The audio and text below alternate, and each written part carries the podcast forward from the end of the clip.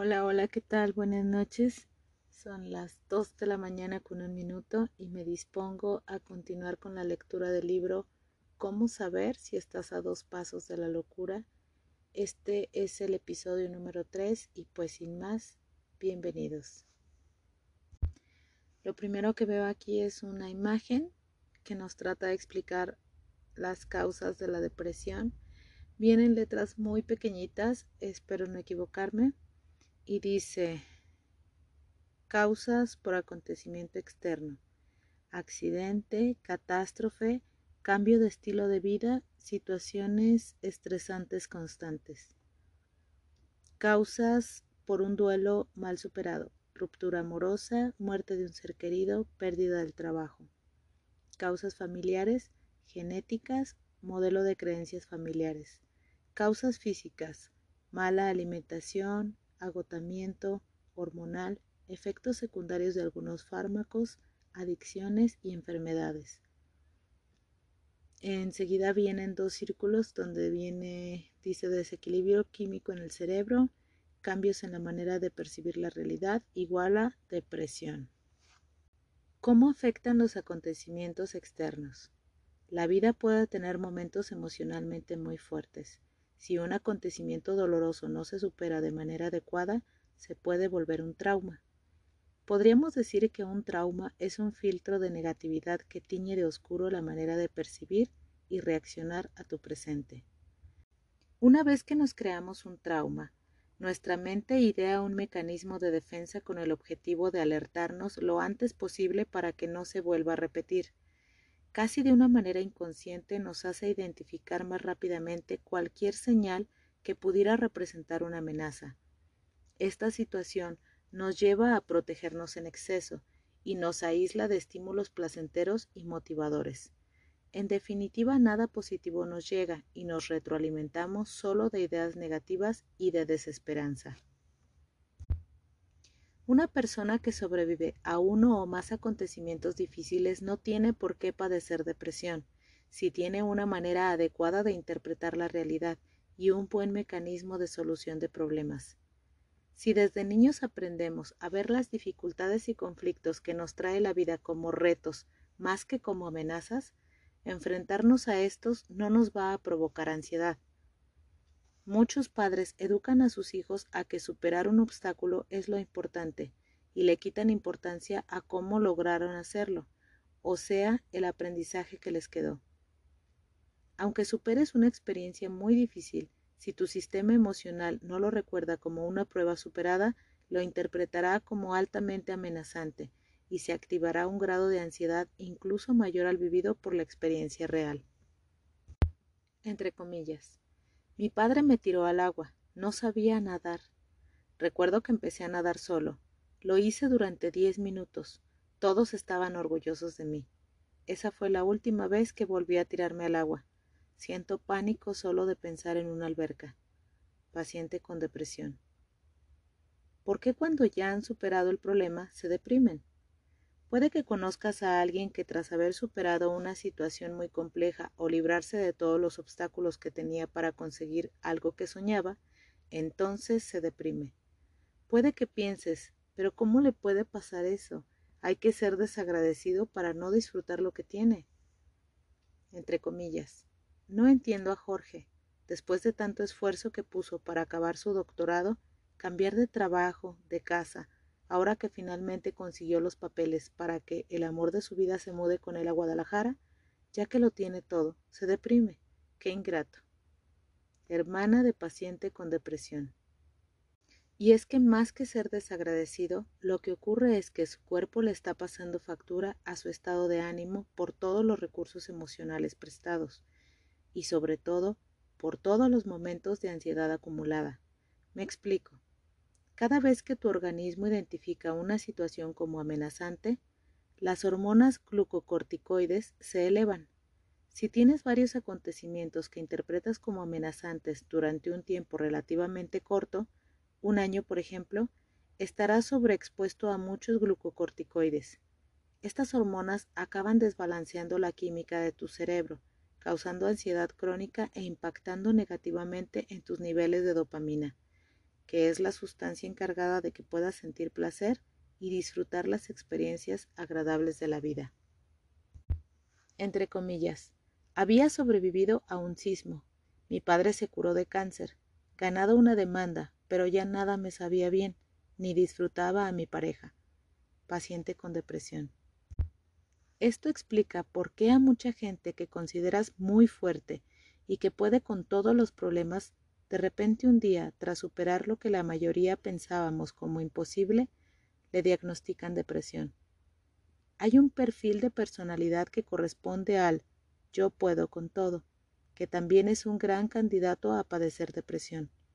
Suelen ser muy competitivos, no hay límites, aman los retos pero tras la obtención de un objetivo sin descansar, necesitan ir inmediatamente por otro. Este tipo de perfil tiene que ser consciente de que esa necesidad de mantener su cuerpo en un estado de alerta constante le va a pasar factura.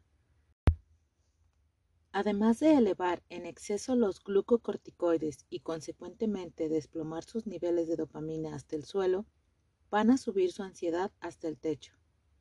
Por llevar su organismo constantemente al límite, pueden llegar al agotamiento físico y mental. Van a ser incapaces de sentir placer y carecer de toda motivación. En definitiva, padecer depresión. La ansiedad crónica y los momentos estresantes pueden ser uno de los causantes de la depresión, porque más allá de que un estado de angustia agote nuestro sistema inmunológico, está comprobado que esta condición produce cambios físicos y químicos en el cerebro, ya existen imágenes cerebrales que muestran que la ansiedad hace que la amígdala se vuelva más receptiva a estímulos negativos, provocando que nuestro cuerpo y emociones reaccionen más dramáticamente ante ellos. Causas físicas o endógenas. Casi una tercera parte de las depresiones nace de una causa física. Me refiero a que la persona simplemente tenía otra enfermedad en la que entre muchas de las consecuencias estaba este padecimiento. El hipotiroidismo es una de estas enfermedades. Se cree que más de una cuarta parte de las mujeres que creen que sufren de depresión tiene hipotiroidismo. El hipotiroidismo suele presentarse de manera gradual y es difícil de detectar, porque aparte de la depresión, algunos de sus otros síntomas aparecen en otros padecimientos, cansancio, fatiga, piel seca, estreñimiento o aumento de peso. También puede no dar indicios, pero si te haces un análisis de sangre podrás medir los niveles de hormona estimulante de la tiroides, TSH, y te sacará de dudas. Las mujeres son quienes más lo sufren, ante la fatiga constante y falta de energía. En vez de ir al médico para ver si padecen hipotiroidismo, empiezan a excederse en café o estimulantes.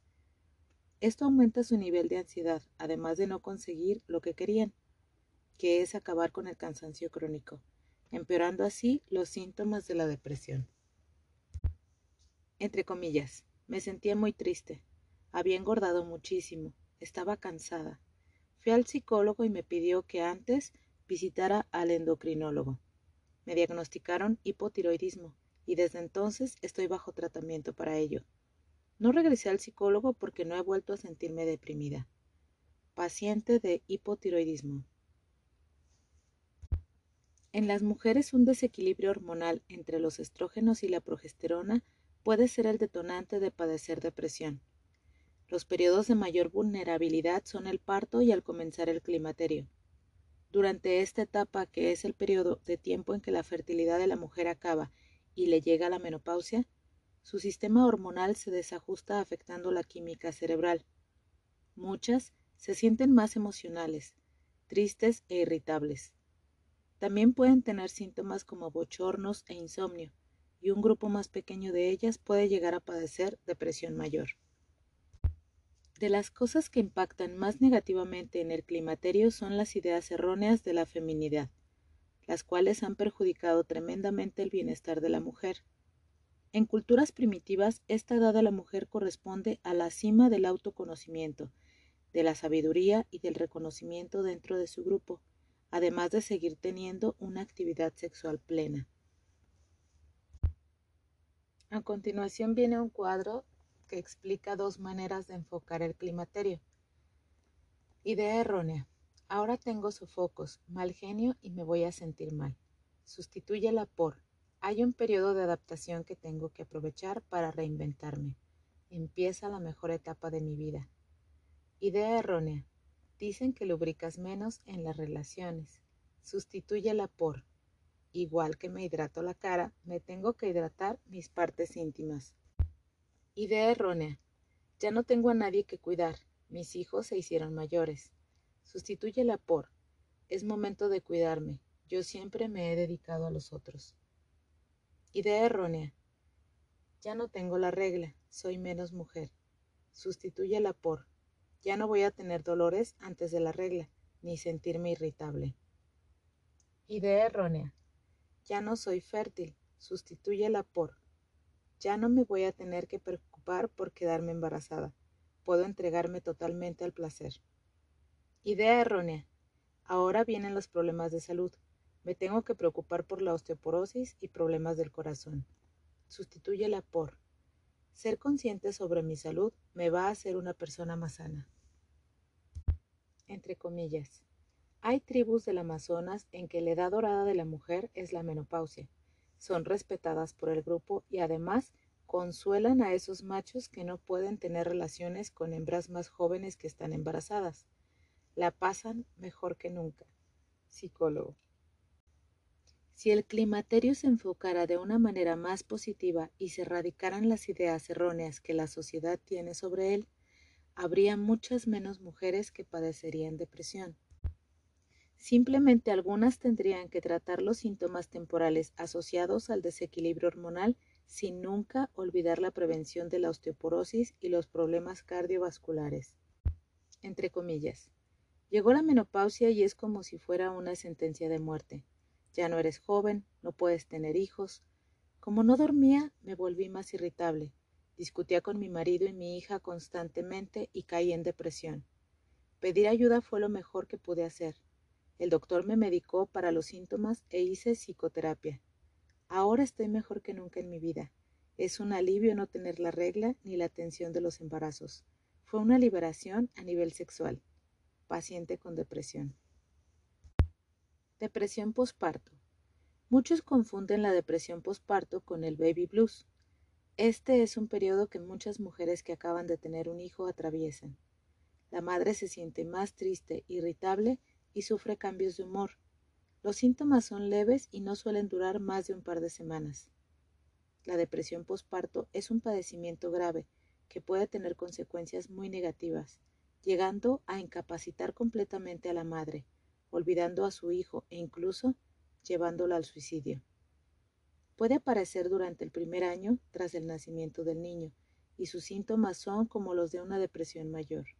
Tristeza profunda, llanto, falta de energía, falta de motivación y problemas en la memoria. Este tipo de depresión puede ser causada por varias circunstancias. Por una parte se produce un desequilibrio hormonal durante el embarazo y el parto, además de un agotamiento físico y mental. La ansiedad durante el alumbramiento, la gestación y los primeros meses con el bebé, junto con las expectativas erróneas sobre la maternidad, también aportan su granito de arena. Entre comillas, me imaginaba con mi bebé feliz, pero cuando nació nada fue como lo imaginaba. Ni mi bebé me parecía tan bonito, ni sentía tanto amor. Madre con depresión posparto.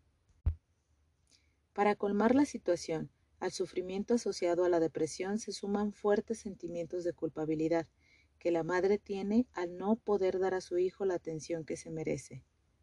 Entre comillas, se suponía que tenía que ser una madre feliz y estaba muy triste todo el tiempo. No quería decir lo que me pasaba porque podían pensar que no amaba a mi hijo. Madre con depresión posparto. ¿La depresión se hereda? Uno de los grandes miedos de quien tiene un padre o madre con depresión es si ellos la pueden heredar. Si bien es verdad que hay ciertos genes que están asociados a tener una mayor vulnerabilidad de sufrir depresión, eso no quiere decir que estás sentenciado a padecerla. Ser consciente de que eres más vulnerable te puede hacer tomar medidas preventivas, como tener una vida más sana o no exponerte a riesgos que actúen de detonante, como drogas o estrés entre comillas. Mi madre tuvo depresión durante dos años. Vi cómo sufría. Yo me mantengo sana, hago deporte y no bebo. Creo que en ella el alcohol fue el detonante. Además, me alejo mucho de la gente que está siempre amargada. Tengo claro que al mínimo síntoma voy corriendo al psiquiatra. Hija de paciente con depresión.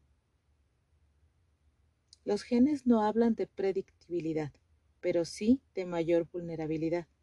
Si ya hay en tu familia antecedentes genéticos de depresión y estás expuesto a muchos eventos estresantes, es más fácil que la padezcas que una persona que no tiene antecedentes familiares. Otro aspecto que tiene un gran impacto es el modelo de aprendizaje e interpretación de la realidad que tienen los parientes. Hay sagas familiares que padecen de depresión y esta no se debe a la genética, sino a que su modelo atribucional o de interpretar la realidad es altamente negativo. Entre comillas. Mi padre siempre decía que no confiara en nadie, que hiciera lo que hiciera, nada iba a cambiar. Repetía, qué asco de vida, una frase que detesto y que prohibí que se diga en casa. Hijo de padre con depresión. Hay familias que se atribuyen internamente éxitos y fracasos, o sea que si fallan saben que podrían haberlo hecho mejor, y que si tienen éxito es en gran medida por su esfuerzo. Este tipo de modelo motiva a la persona a ilusionarse por las cosas y trabajar duro por ellas, ya que siente que tiene el control de su destino. Si en tu familia son personas positivas y constructivas, serás menos propenso a padecer depresión, porque te sientes capaz de cambiar tu destino y no de vivir siendo víctima de las circunstancias. Entre comillas, mi abuela era la persona más feliz que conozco. Vivió la muerte de su hermano, de sus padres en la guerra, pasó hambre y perdió dos hijos. Ella siempre decía, no dejes que las tristezas del pasado amarguen tu felicidad presente. Nieta de abuela positiva. Por el contrario, si en casa el modelo de aprendizaje e interpretación de la realidad se atribuye a acontecimientos externos, serán personas cuyos éxitos y fracasos estarán interpretados por causas ajenas e incontrolables. Cuando les ocurra algo bueno como conseguir un puesto mejor, pensarán que es por suerte y no lo van a relacionar con el esfuerzo realizado. Mientras que si les pasa algo malo, lo verán como una desgracia que ellos no pueden controlar. Entre comillas. Siempre pensé que tenía mala suerte, por eso me dejó mi novia, perdí el trabajo. ¿Para qué esforzarme? Me pasó lo mismo que a mi padre. Me metí en la cama y no quería salir de ella. Paciente con depresión. En definitiva, sienten que hagan lo que hagan tienen poco poder sobre su destino. Una persona con esa forma de pensar se creerá víctima de las circunstancias e incapaz de mejorar su realidad y consecuentemente será mucho más negativa. Mucha gente descubre otro modelo de pensar cuando tiene una pareja o un gran amigo. Su forma más positiva de interpretar la vida y mayor control sobre su entorno les devuelve el optimismo y les cambia su destino. Entre comillas. Mi pareja me animó a intentar más las cosas. Siempre decía, ya lo intenté una vez y no me salió. Ella insistía, Inténtalo diez veces y verás. Me cambió. Cuando voy a casa para comer me doy cuenta de mi forma de pensar tan victimista. No quiero que mi hijo sea así. Hombre de una familia con antecedentes de depresión. Sea porque tienes una vulnerabilidad genética o tu entorno también la favorezca, puedes tomar medidas. Come sano, practica un deporte, evita el alcohol ya que es un fuerte depresor y dedica unos minutos a practicar mindfulness. Por último, es importante que fortalezcas tus lazos familiares y amistades. Las relaciones sociales constructivas son muy enriquecedoras y lo más importante, nunca tengas vergüenza ni miedo de pedir ayuda. Tratamiento de la depresión. El tratamiento de la depresión normalmente requiere intervenir desde distintos flancos, desde la psicoterapia, la farmacoterapia y si el paciente no responde se puede optar por otras alternativas, desde la estimulación con la implantación de electrodos hasta terapia electroconvulsiva. Otros acercamientos que pueden ayudar conjuntamente son el ejercicio y la meditación. Psicoterapia. Anteriormente ya hablé de qué era la psicoterapia y en el caso de la depresión es imprescindible que el especialista identifique y atienda todos los pensamientos negativos.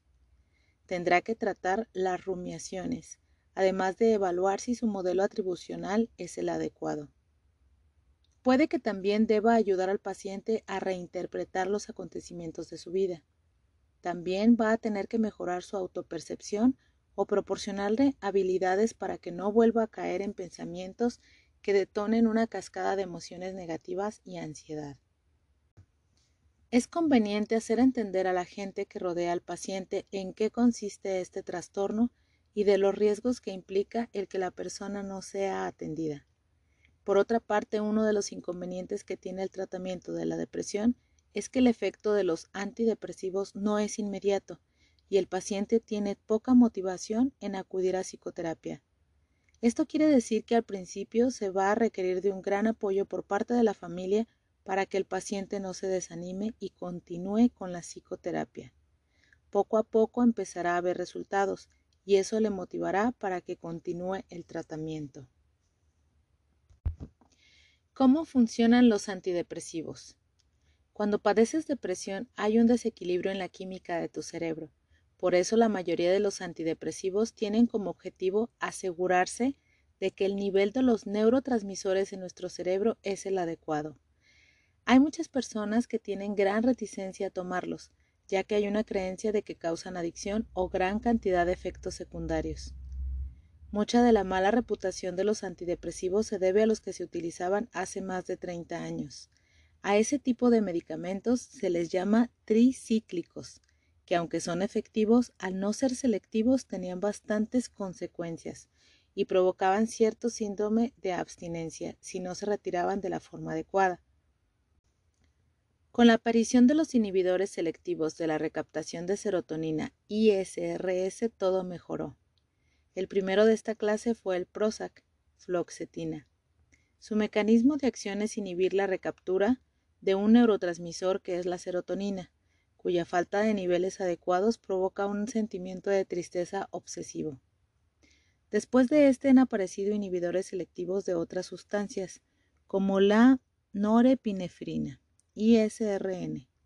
Una falta de este en el cerebro afecta fuertemente la motivación y la energía.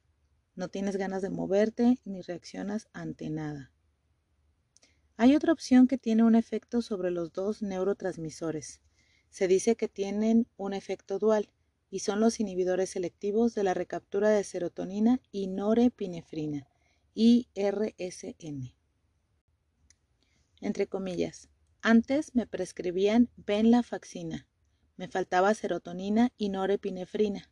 Luego me recetaron Prozac. Ese es solo para la serotonina. Ahora ya no estoy medicado. Jamás pensé que podría tener tantas ganas de vivir otra vez hombre que tuvo depresión. La nueva generación de antidepresivos tiene pocos efectos secundarios, y aunque no producen adicción, tienen que ser retirados gradualmente por el médico. Nuevos fármacos como la ketamina están siendo utilizados en pacientes que no responden al tratamiento para la depresión. Uno de los inconvenientes de los antidepresivos es el tiempo que demoran en actuar. Pueden pasar hasta cuatro semanas en las que el paciente se siente ansioso y le cuesta dormir.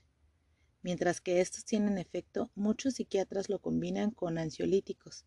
Estos fármacos tienen una mayor rapidez de acción y permiten a la persona conciliar el sueño y finalmente relajarse.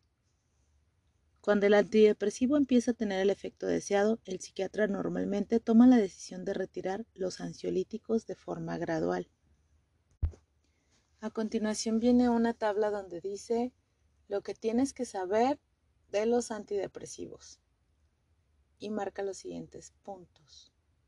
No crean dependencia, pero no se pueden retirar de golpe. Normalmente se van reduciendo las dosis y lo tiene que hacer un psiquiatra. Hay que tomarlos de manera constante, efecto fondo. Tardan hasta cuatro semanas en hacer efecto. Hay que tomarlos por un tiempo mínimo, igual que los antibióticos. Aunque te sientas bien, nunca los retires tú mismo. El tiempo promedio de uso es de 4 a 10 meses. Los nuevos antidepresivos apenas tienen efectos secundarios. También se recetan para reducir la ansiedad. Terapia electroconvulsiva. En aquellos casos en que la persona no responda a los fármacos ni a la psicoterapia, lo llaman paciente refractario. Se puede recurrir a la terapia electroconvulsiva. Las neuronas se comunican entre sí de manera química y a través de impulsos eléctricos. En caso de que fallara este sistema, se puede utilizar dicho tratamiento, que consiste en la estimulación cerebral a través de shocks eléctricos. Desafortunadamente, el cine y la televisión los han representado como escenas que no han ayudado nada a un método que, contrariamente a lo que la mayoría cree, funciona muy bien en pacientes que no han respondido a otros procedimientos. La imagen de ver al paciente convulsionar es algo que crea mucho miedo, como también no es nada grato ver cómo le abren a alguien el estómago y nadie cuestiona la eficacia de las cirugías en ciertos casos. Cuando se da este tratamiento, el paciente está dormido. Le han administrado sedantes para que no se entere de nada. A través de dos electrodos se le aplican pequeñas cargas eléctricas que hacen que se cree una convulsión y se espera que tras varias sesiones de 6 a 12 los circuitos del cerebro que están mal conectados se unan adecuadamente tras esa convulsión. Tras las descargas el paciente no recuerda nada cuando se despierta y solo requiere de ir acompañado a casa. Es increíble la gran mejoría que pueden experimentar algunas personas que prácticamente se habían resignado a vivir condenados a la depresión. Cosas que pueden ayudar. Tener una buena alimentación y practicar una actividad física como correr todos los días puede ayudar a superar la depresión. Está comprobado que el ejercicio periódico cambia la química de nuestro cerebro. La gente que realiza un deporte rutinariamente es menos vulnerable a padecer ese trastorno. Si ya lo sufres, aunque te falten todas las ganas, tienes que empezar a moverte.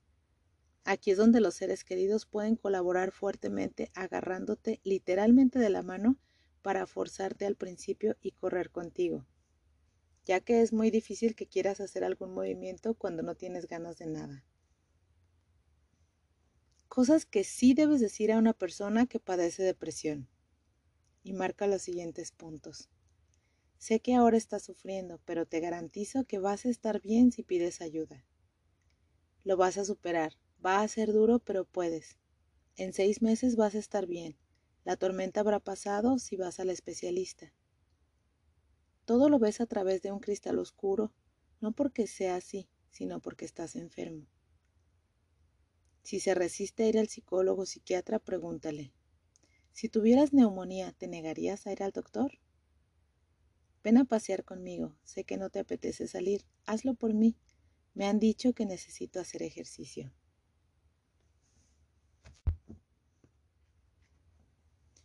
¿Qué probabilidades tienes de sufrir depresión? Nuestro estilo de vida que nos mantiene en constante estado de alerta, o mejor dicho, en un constante estado ansioso, las ideas totalmente erróneas y patológicas que definen el éxito, la falta de interacción genuina y auténtica con otras personas, nuestro sedentarismo y la mala alimentación hacen que la mayoría seamos altamente vulnerables a padecer depresión alguna vez en nuestra vida.